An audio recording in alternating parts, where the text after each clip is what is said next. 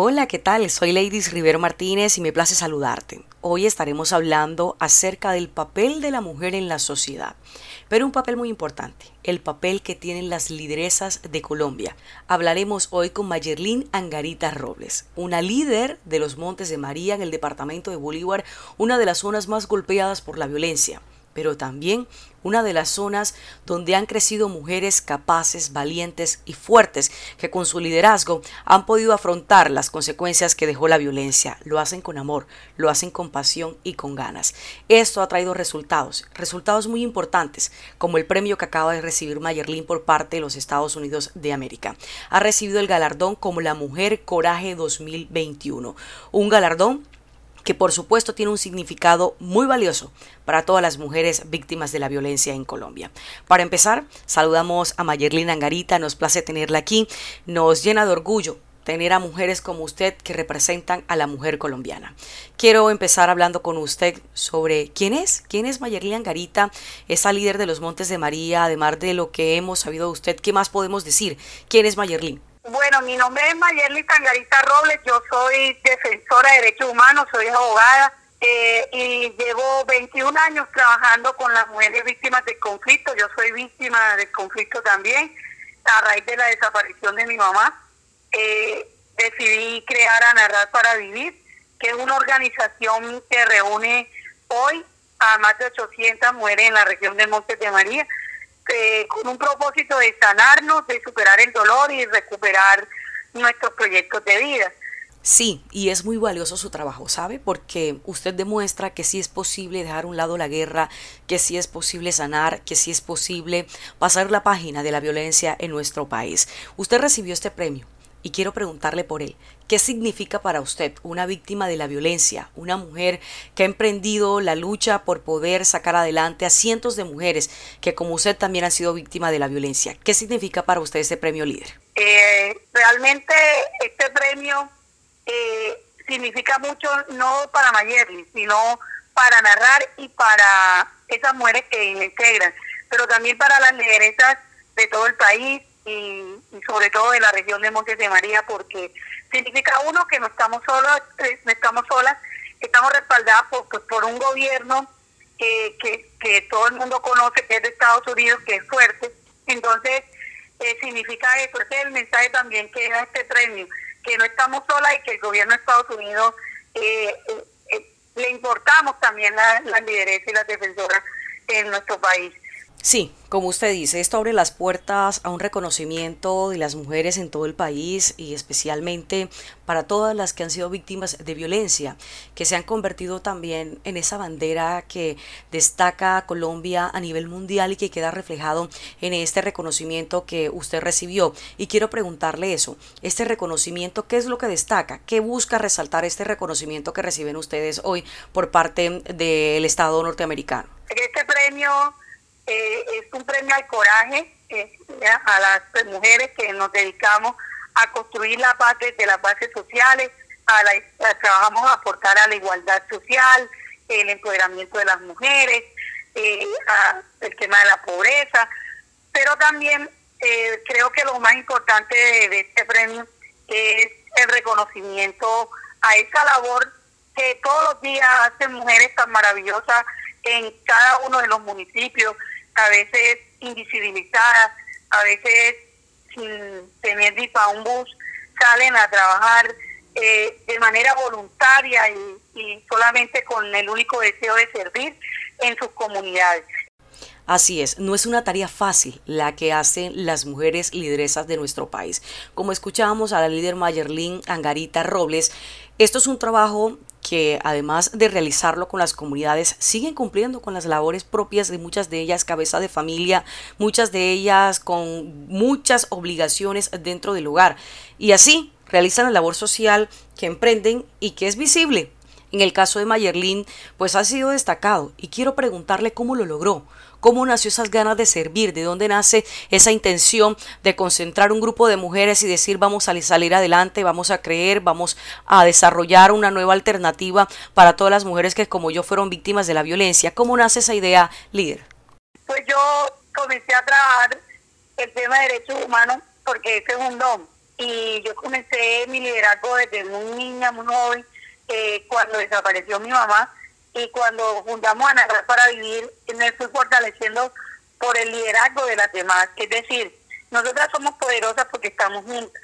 Mayoría Carita es la imagen de un proceso organizativo que se llama Narrar para Vivir.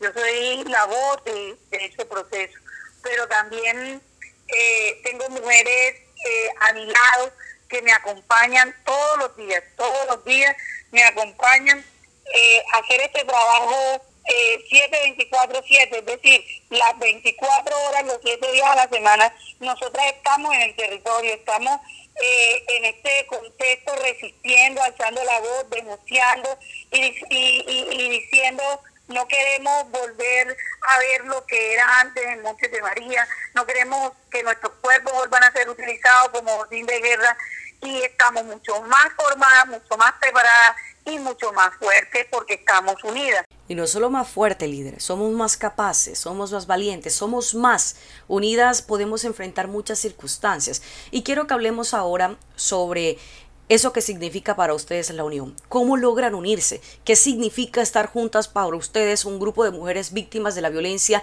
en una de las regiones más golpeadas por la guerra en nuestro país? Yo creo que, uno de, de los factores que ayudó mucho a, a, dividir era eso, que estábamos eh, desunidas eh, en, el conflicto, pero luego eh, cuando entendimos que, que, nos unía no solo el dolor, sino también esa esperanza de, de, la paz y de la reconstrucción del tejido social, entendimos que juntos éramos poderosos y por eso nunca más nos hemos vuelto a desunir, estamos cada día más firmes.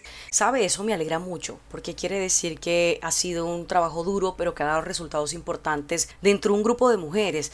Quiero preguntarle qué significa ser lideresa en nuestro país, teniendo en cuenta el contexto de violencia en el que vivimos, eh, la participación que le dan a la mujer dentro de la sociedad, qué tan riesgoso es ser lideresa en Colombia y cómo es serlo. ¿Usted cómo lo ve y desde su discurso, qué le dice a las mujeres que como usted emprenden esta, esta, este rol de ser lideresas? Desde que, digamos, he, podido llegar a escenario hablar de, de nuestro liderazgo, es que a nosotras nos cuesta cuatro veces más ejercer los derechos humanos y nos cobran el ser mujer. Y ese es un riesgo. O sea, ser defensora mujer ya es un riesgo. Entonces, qué bonito que, un gobierno tan poderoso como Estados Unidos eh, reconozca a las mujeres de Montes de María como lideresas, como defensoras y, y, nos dé ese mensaje de que no estamos solas y que nos están escuchando. Líder, ¿cómo conocieron ustedes sobre este premio, este concurso que se, se hacía o este procedimiento para escoger a la Mujer Coraje 2021? ¿Quién la escribió? ¿Se inscribió usted misma? ¿Cómo fue el proceso para poder postularse a, esta, a esta categoría y a este reconocimiento? Realmente eh, la postulación no la puede hacer una persona particular ni la puedo hacer yo como autónoma eh, la postulación la hace el embajador de, Estados Unidos en Colombia y el embajador de cada, o el diplomático de Estados Unidos en cada país. Eh, son los únicos autorizados para postular este premio Mujeres de Coraje.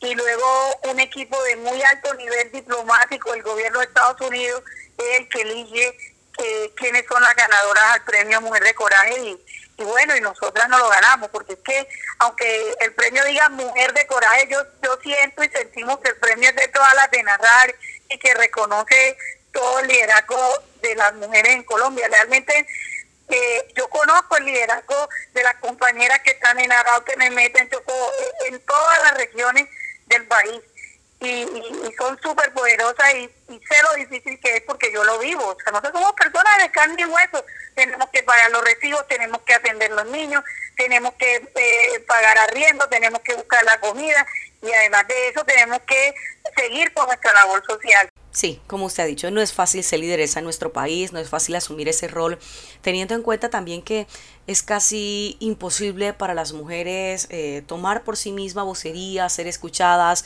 y creo que es una guerra diaria en la que vivimos en nuestra sociedad exigiendo participación de la mujer. Ahora quiero que hablemos de usted. ¿De dónde es y de dónde saca tanto coraje para salir adelante pese a la tragedia que le tocó vivir familiar y más adelante quiero que hablemos en unos minuticos sobre eso, sobre su tema familiar y su vinculación con su mamá que se convirtió también en otra víctima de esta violencia. Bueno, este, yo soy sanjuanera neta, nací en San Juan pero pues mi sangre de, la pena, mi padre es de Norte de Santander y mi mamá del Cesario. Entonces, digamos que pienso también que tengo mucha genética de mi mamá. Eh, realmente cuando logramos encontrar eh, el tema de, de la noticia de que mi mamá la habían encontrado y que se hizo el cotejo de ADN para corroborar efectivamente que no hubiera duda de que era mi mamá, eh, el resultado fue 198 millones de veces posible que era mi mamá por los genes. O sea, yo realmente mido unos 52, mi mamá era súper alta, blanca, y, y yo sentía que no tenía tanto de ella físicamente, pero resulta que genéticamente somos dos gotas de agua. Entonces eso me llenó de mucha alegría. ¿Sigue viviendo en San Juan o ya no está en ese territorio? Vivo acá, eh, a pesar de, la, de, de las amenazas y de lo que me ha pasado, me he resistido en salir del territorio y cuento con, con garantías del, gobierno, con esquema de protección fuerte, pero también con medidas integrales de protección que me han permitido ejercer mi liderazgo y seguir viva en el territorio. Sigo viva por Dios y por, por las medidas de protección también que me han brindado a, través de, del gobierno. Hablemos de su mamá, de la tragedia que vivió ella y esas ganas que usted también tenía de decir que, quería volver a saber dónde estaba, si estaba viva, si estaba muerta. ¿Cómo fue este momento y cómo logra poder recuperar el cuerpo de su mamá? El tema de mi mamá es una bendición, yo pienso que es un milagro. Son dos, dos cosas, dos emociones. Un dolor porque tú esperas ver a tu ser querido vivo y lo, lo esperaste 26 años. Y, también eh, una bendición porque llevas 26 años y logras saber qué pasó con ese ser querido cuando existen más de 80 mil personas que no lo saben hoy y que siguen buscando. Entonces es un milagro, realmente haberle encontrado. De, de hecho, eh, cuando fueron a, buscar la fosa, iban era por, por alias porque no iban por mi mamá, mi mamá se le apareció en el camino y, y yo lo siento así como un milagro porque a las víctimas nos tienen que creer, las víctimas buscamos de corazón ha sido difícil lograr que las autoridades busquen a las mujeres desaparecidas en la violencia. Es difícil que les puedan dar también la misma importancia quizás al mismo número de hombres desaparecidos en nuestro país. Es muy duro porque cuando es una mujer que desaparece hay una duda como siempre de ¿y será que lo abandonó y será que se fue con otro y yo no mi mamá se la llevaron los paramilitares y se la llevaron de Montería y esa fue digamos mi, mi historia esa fue mi, mi versión y me mantuve firme eh, confiada en Dios y no desfallecí en, en, en, luchar por esa verdad y bueno eh, hoy en día pues se corrobora Mancuso asumió el día el día 11 de enero en la audiencia asume por línea de mando la responsabilidad. Eh, eh, a mi mamá la encuentran en la finca La 35, La Caimana, en San Pedro Urabá, en una foto, entonces... ¿Hace cuánto supo que el cuerpo que habían encontrado en esa fosa era su mamá? Eh, ella llevaba desde el año 2011 en, en medicina legal, pero solo hasta el año pasado pues lograron corroborar que era mi mamá y eso, eso es duro, es duro realmente, pero descansa el corazón impresionantemente. Yo pienso que todas las víctimas de desaparición forzada merecen un descanso, porque no es solo la que se llevan, sino la que busca. Esa tortura de, preguntarte todos los días, ¿está viva, está muerta, dónde está, qué le hicieron, a cómo? Eh, eh, es un tormento, ¿no? Y, y, es una tortura psicológica, es una tortura que, que duele y que te hiere y que no te deje hacer tu proyecto de vida. Yo, yo descansé, mi familia descansó y bueno, duele, duele realmente eh, encontrar a tu ser querido de esa manera, pero, pero también descansa el corazón en la búsqueda.